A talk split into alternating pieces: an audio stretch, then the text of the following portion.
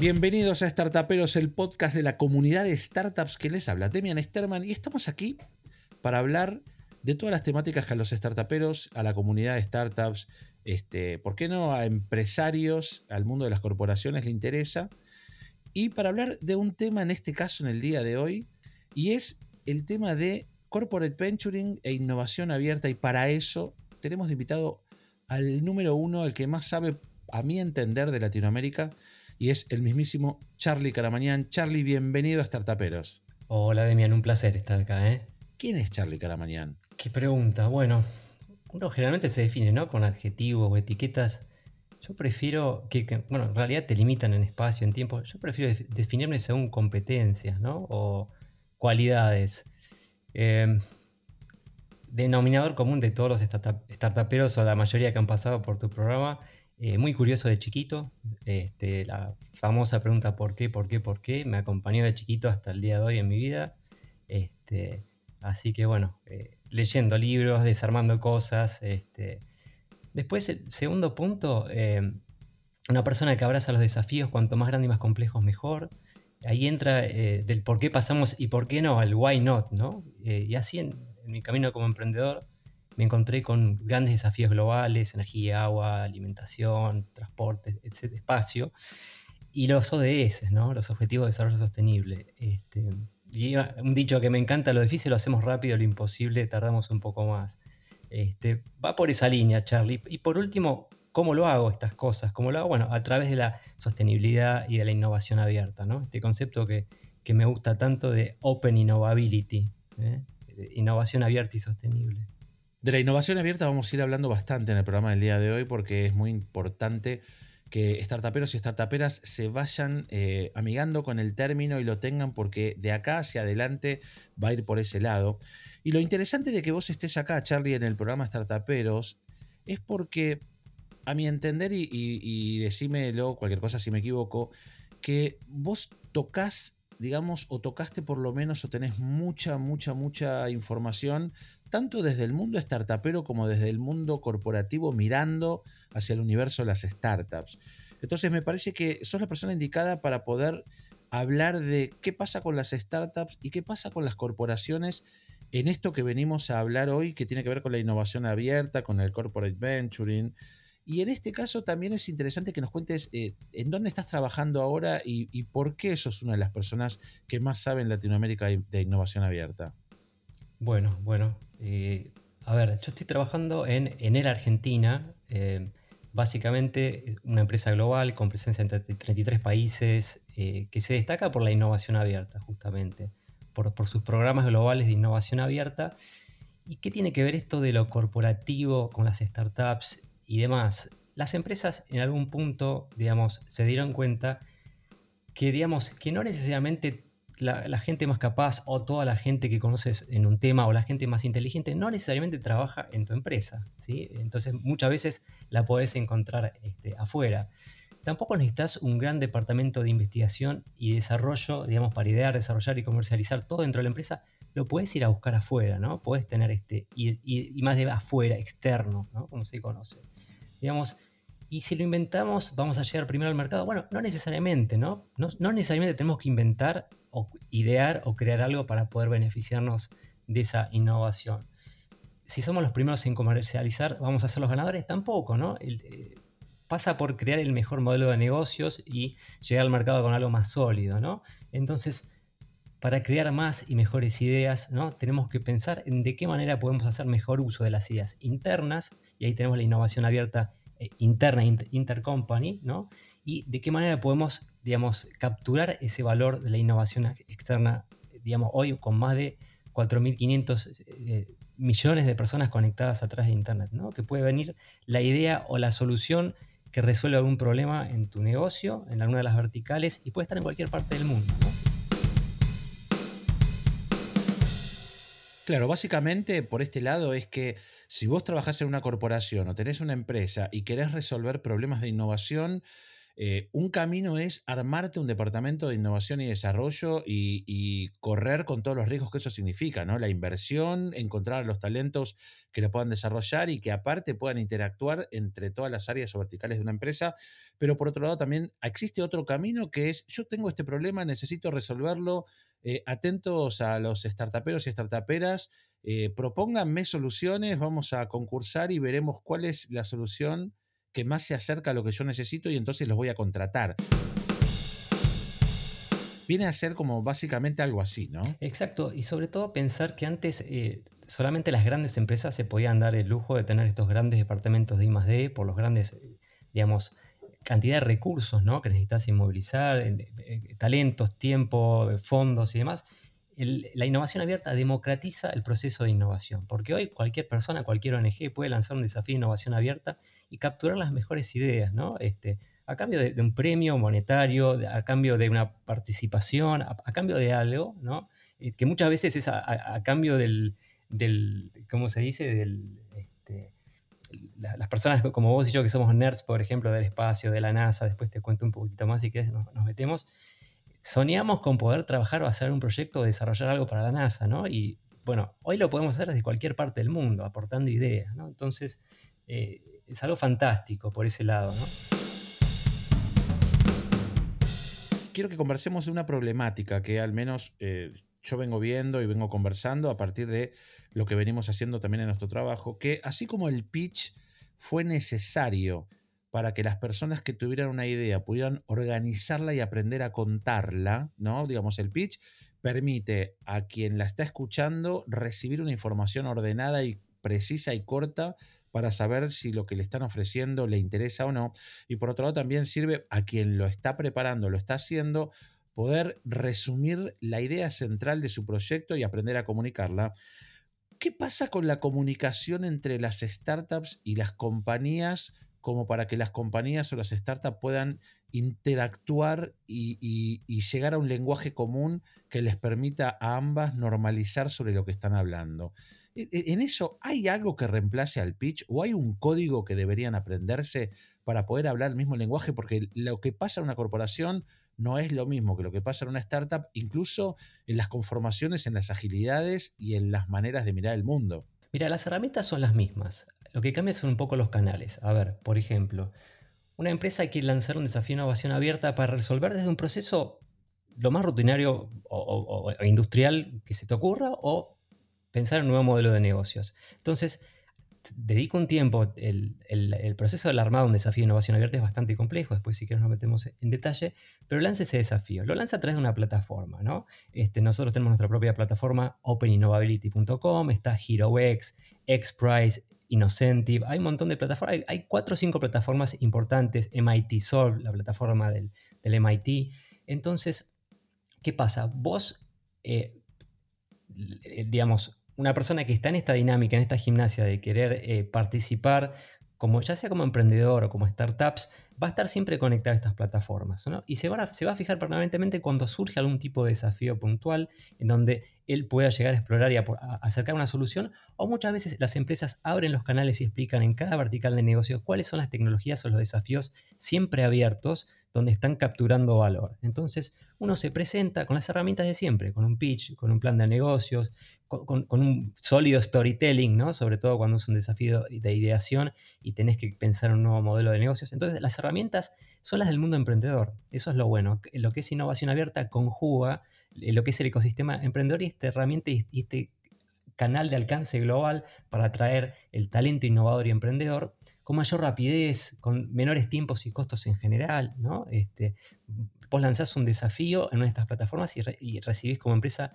miles de propuestas, ¿no? Y vas a dar un premio monetario o en muchos casos, como en el caso de Open Innovability, cuando es una empresa muy grande, una empresa industrial, se convierte en un partner o primer cliente o te ayuda en toda la etapa de diseño y desarrollo de prototipos y te convertís en el primer cliente con, con alcance global. Entonces, las, grandes empresas que han apostado a la innovación abierta se convierten en un gran partner de, las, de los emprendedores y las startups. Vos que eh, sos parte de una corporación, pero también tenés una empresa startupera y sos un startupero de muchísimos, muchísimos años.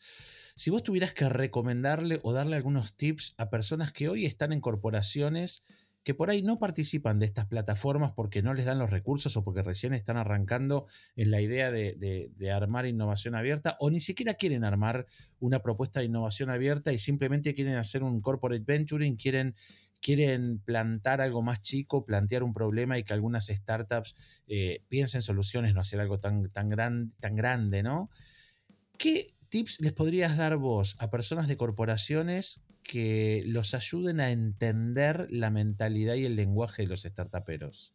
Bien, bien. Bueno, acercarse, acercarse a la comunidad emprendedora, pero sobre todo empezar a hablar el mismo, el mismo idioma, el mismo diálogo. Y después cuando las empresas quieran encargar un, proceso de exploración en lo que es innovación abierta, primero que nada no se olviden del talento interno, ¿sí? Porque, a ver, tenés empresas que tienen 4 o 5 mil empleados, ¿sí? Y tal vez vos estás buscando la solución a una idea y la estás buscando solamente en el área del departamento donde tenés el problema, pero tenés un montón de otras personas que conocen muy bien la, digamos, la forma de trabajar, los procesos de la empresa, y por ahí si vos lanzás el desafío internamente o si abrís un canal tan fácil como abrir un Forms para decir, bueno, a partir de ahora cualquier empleado que tenga una idea la puede, digamos, acercar a través de este canal, ¿no? Y promoverlo y promover, sobre todo vos que sos experto en esto, la cultura del fracaso, ¿no? Que, eh, los, colaboradores de la empresa se animen a proponer estas ideas, darles un espacio para desarrollar estas ideas. Se puede hacer, como se conoce, on top of their work, ¿no? O sea, no es que van a dejar de hacer su trabajo para hacer innovación abierta, pero de alguna manera los podés motivar o incentivar para que empiecen a pensar en nuevas soluciones, digamos, y empezar a ver hacia dónde nos lleva. Después puedes establecer digamos, una, plataforma o un programa digamos, formal de innovación abierta.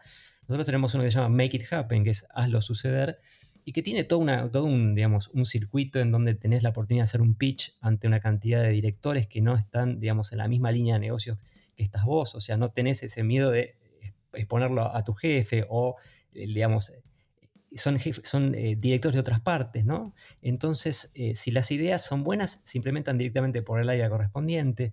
Si son ideas de nuevos, de nuevos modelos de negocios, va por otro canal y tenés la posibilidad de acelerar esa idea hasta seis meses utilizando metodologías ágiles, tener la oportunidad de hacer una especie de demo day este, y después hacer un, MVP, un producto mínimo viable de tu idea. O sea, hay programas que se pueden hacer bastante digamos, a ver, todo requiere eh, tiempo, esfuerzo y, alocar recursos, pero es algo que costo-beneficio, un programita de innovación abierta, desde el más sencillo hasta el más complejo, es algo que las empresas tienen que empezar a encarar, ¿no? Porque si no, la alternativa es esperar que alguien, que alguna otra empresa desarrolle algo este, y, nos coma, ¿no? Eh, sabemos cómo sucede.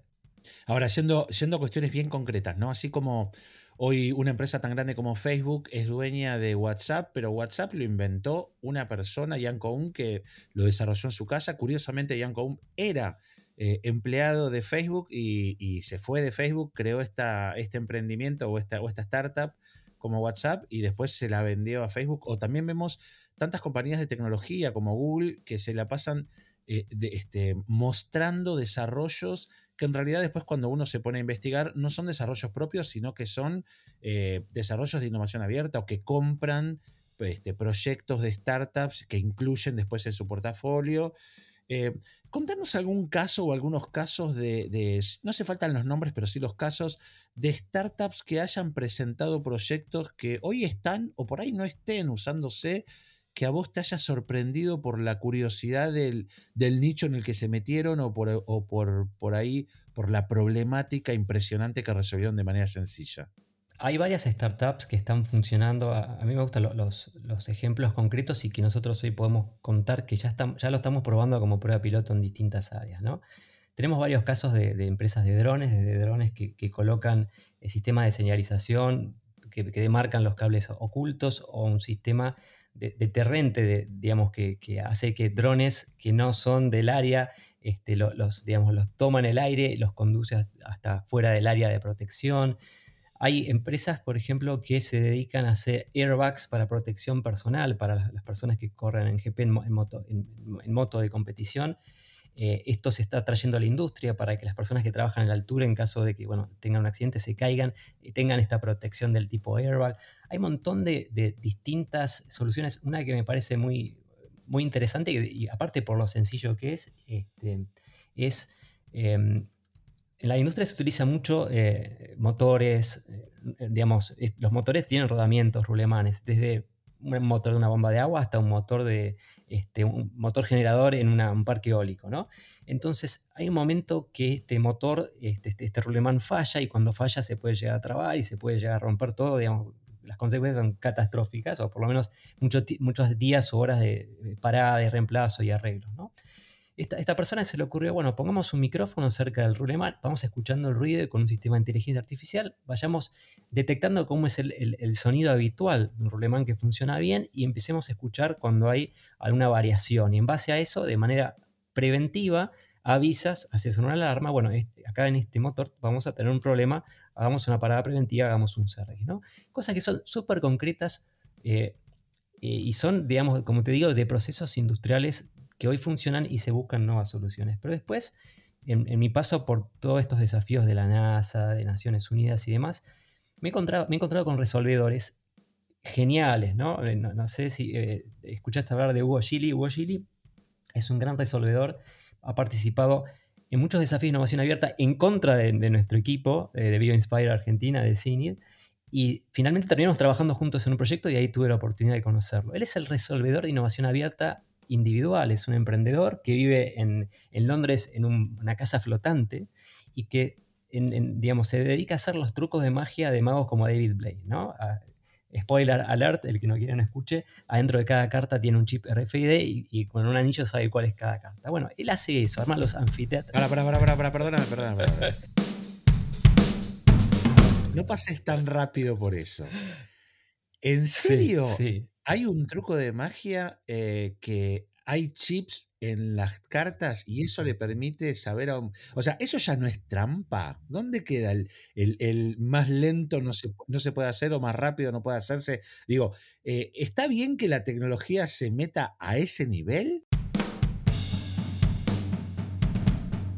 ese ilusionismo, ¿no? Como, a ver, la magia no existe, que no me escucha ningún más. Bueno, la, ilusión se termina cuando hay información de datos tan concretos, ¿no? Tal cual, tal cual. Después googleenlo, Six, Six Sense, algo así se llama. los podés comprar el mazo de cartas online. Bueno, él se dedica a hacer todos estos gadgets, ¿no? Para magos y demás, que lo usan magos súper reconocidos. Para, para, para, y perdóname una cosa, Charlie. Vamos a avisarle a los magos que escuchan startuperos que no vamos a botonear ningún truco más. Ninguno más, este solo. Era solo esta curiosidad que parece sensacional y después sigamos con el espíritu de, infantil que nos sorprende la magia. Seguro, seguro. Bueno, e, este muchacho, fíjate, Hugo, que eh, tendrá 28, 29 años, bueno, nosotros tenemos 44, 45, para nosotros es un muchacho.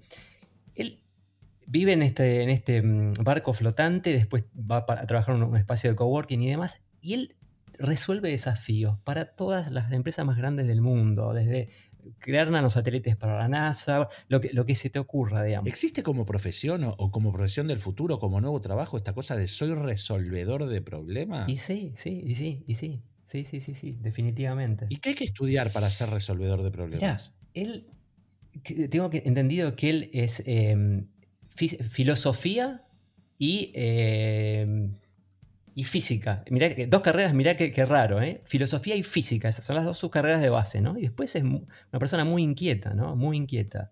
Este, por ejemplo, cuando... Mm, muy inquieta y que se dedica full time a esto y que le apasiona y que lo hace realmente en serio y con mucho compromiso. Nosotros cuando hicimos, eh, creamos este paseo costero en la isla más sostenible del mundo en Bali, este desafío para crear el, se llama Cura Cura Bali, para crear esta isla, eh, habíamos quedado como finalistas en un grupo de tres personas donde estaba Hugo. Hugo se tomó un avión. Eso había sido en el año 2018, si no recuerdo. Sí, creo que sí, 2018.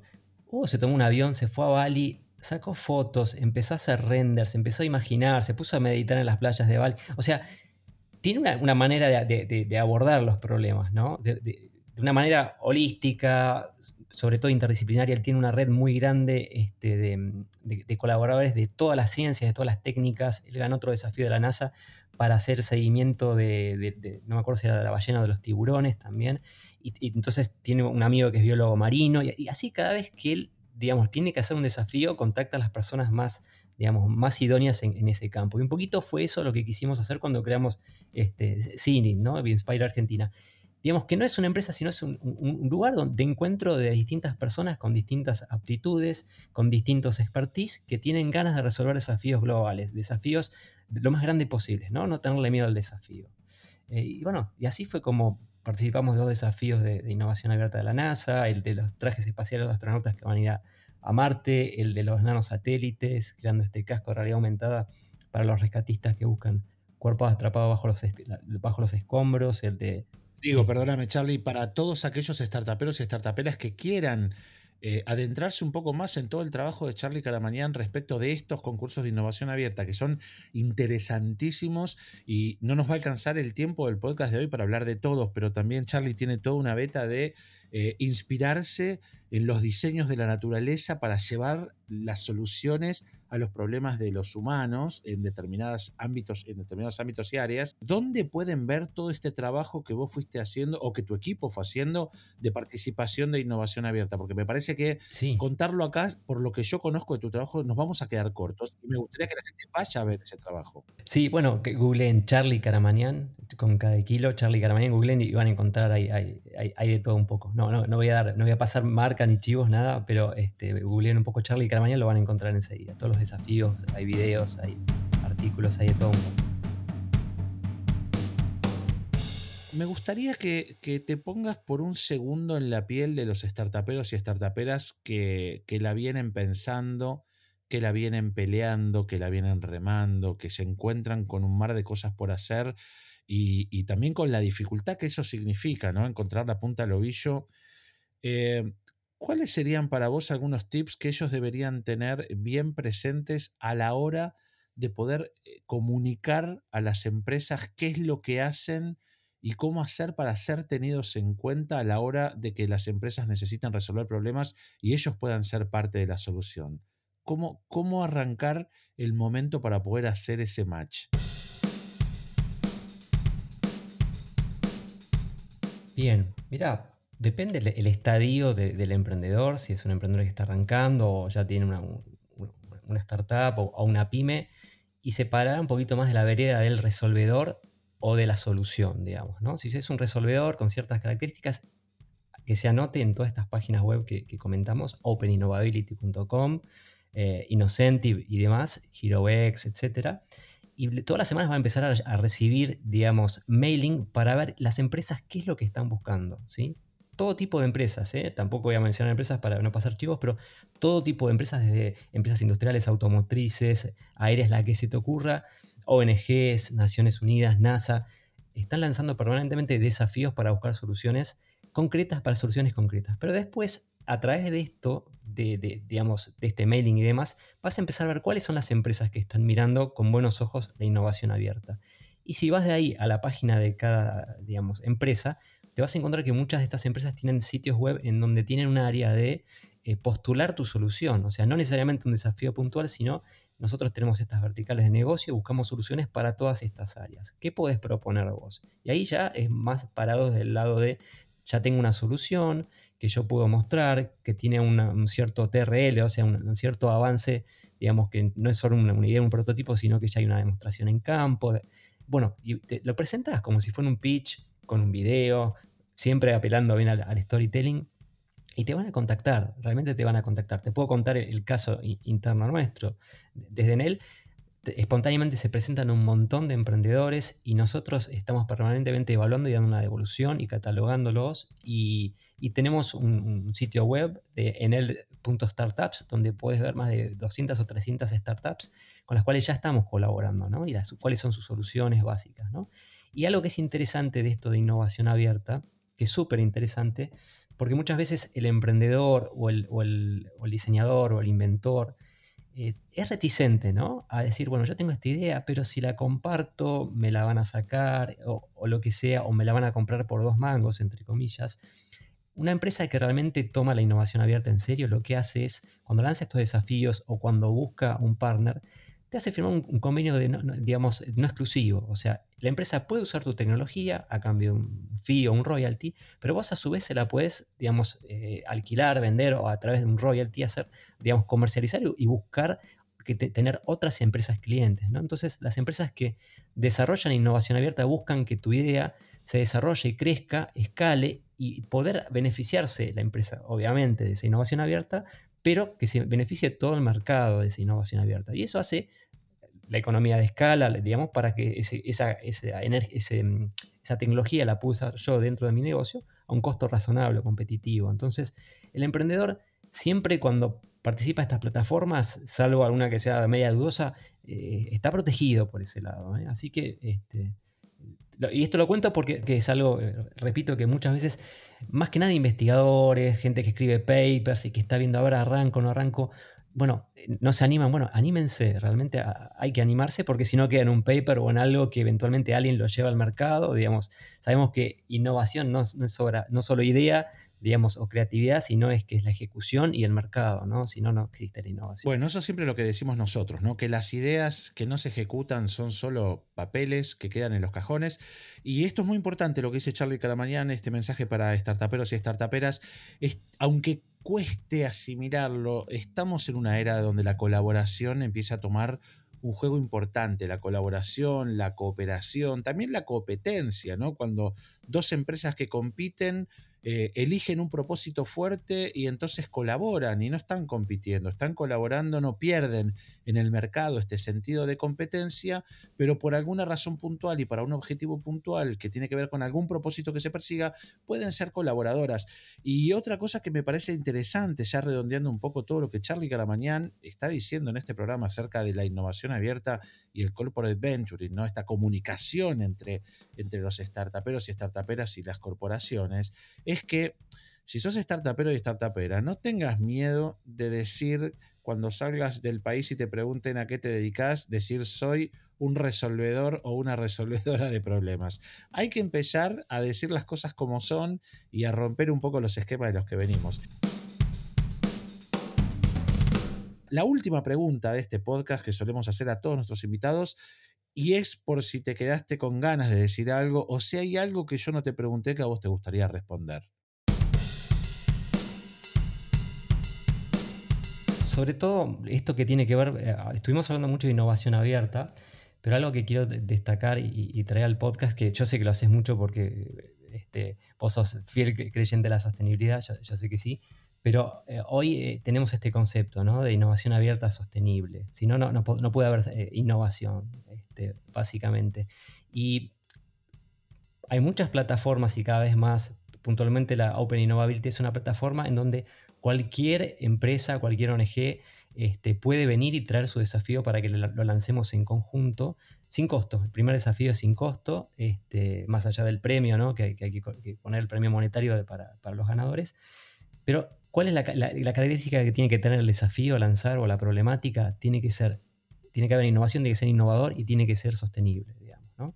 Entonces, ahí lo bueno de todo esto es que del otro lado te vas a encontrar con un montón de, resolvedores que comparten el propósito por estos desafíos. Entonces, personas que, a ver, sin importar el premio monetario, que siempre lo hay, un premio monetario promedio, le cuento a la audiencia para que sepa, está entre los 5 mil dólares y los 15 mil dólares promedio, hay premios de hasta un millón de dólares o más, este, este, muy comunes que han salido por todos lados. Em, pero muchas personas lo hacen, digamos, porque comparten el propósito, ¿no? Este, de qué manera podemos resolver esta, esta problemática para poder este, iluminar a ciertas comunidades, para poder... Este, eh, ahora hay uno súper interesante, por ejemplo, eh, sobre los mosquitos en África. ¿De qué manera podemos hacer para dentro de los hogares este, poder em, eh, evitar los mosquitos dentro de los hogares, que por el tema de la malaria y demás, creo que son 20 mil dólares el premio. Este, y bueno, a ver, seguramente las personas van a postular y no necesariamente van a ser expertos en, mosquitos, ¿no? Pero pueden ser personas de todo tipo, de todas áreas, de todo tipo de expertise, que se pueden juntar con este objetivo, con este desafío y llegar a, este, una solución, digamos, este, para este problema que es bueno, sabemos que el, mosquito es, el animal número uno en, fatalidades, ¿no? Este, uno le tiene miedo al tiburón, pero el mosquito es millones de veces más, más letal para el ser humano, ¿no? Está en la posición número uno. Bueno, desafíos como este, ¿no? Que tienen que ver con salud, que tienen que ver con energía, que tienen que ver con educación, que tienen que ver con este, movilidad. Bueno, estos son los desafíos que nos llaman a resolver, a sacar lo mejor de cada uno, a, juntarnos y, animarse, ¿no? Animarse, este, porque lo podemos lograr, ¿no? Como con mi compañero de, equipo, eh, Alejandro Boyana, cuando empezamos con el primer desafío de la NASA, el, del viaje espacial, no teníamos idea de cómo era un traje espacial, ¿no? Pero bueno, todo eso este, se aprende. Lo, que hace falta acá son, es la, actitud, ¿no? Básicamente, como cuando comencé hablando, lo que tiene que ver con, con las cualidades, ¿no? La curiosidad, la iniciativa, persistencia, resiliencia, este, adaptabilidad, sensibilidad social, son las cosas que nos van a hacer buenos profesionales, buenos resolvedores este, y buenas personas para este planeta. Redondito, Charlie Caramanian. Charlie, si alguien quiere ver eh, no solo lo que haces, sino quiere comunicarse con vos en las redes, vos sos activo en las redes, en cuáles estás, en dónde se pueden comunicar con vos. Sí, en, Instagram en Charlie Caram, Charlie, Charlie con Y-Caram cada kilo, M final, Charlie Caram, este, a disposición. Bueno, startuperos y startuperas, aquí escucharon a uno de los, de los este, exponentes más grandes del mundo de la innovación abierta, un startupero de raza una persona que ha, se ha animado a participar de los concursos más complejos y difíciles del mundo y ha ganado muchísimos. Y es una persona común como todos nosotros que vive en una casa sustentable en Cañuelas, en la provincia de Buenos Aires. Ya de eso nos va a hablar en algún otro podcast. Charlie, muchísimas gracias por estar en Startuperos. Sé que no fue fácil tomarte el tiempo para estar acá con nosotros contándonos todo lo que sabes y abriéndonos las puertas de todo lo que los startuperos y startuperas puedan hacer. Así que desde Startuperos te agradecemos un montón que estés acá con nosotros. Gracias, Demian. Un placer enorme y un gran abrazo. Bueno, y a ustedes, startuperos y startuperas, ya saben, no se pierdan los capítulos de los startuperos acá en este podcast donde tratamos de hablar con la gente que está haciendo y con la gente que tiene la enorme humildad y la enorme satisfacción de regalarnos todo su conocimiento, nosotros tenemos que aprovechar, tomarlo y aprender y pasarlo y contarle a otras personas que esto está pasando, porque como dijimos dentro de este podcast del día de hoy, la colaboración es parte del sistema de startuperos y startuperas. A todos ustedes, muchísimas gracias, nos vemos en la próxima. Chao.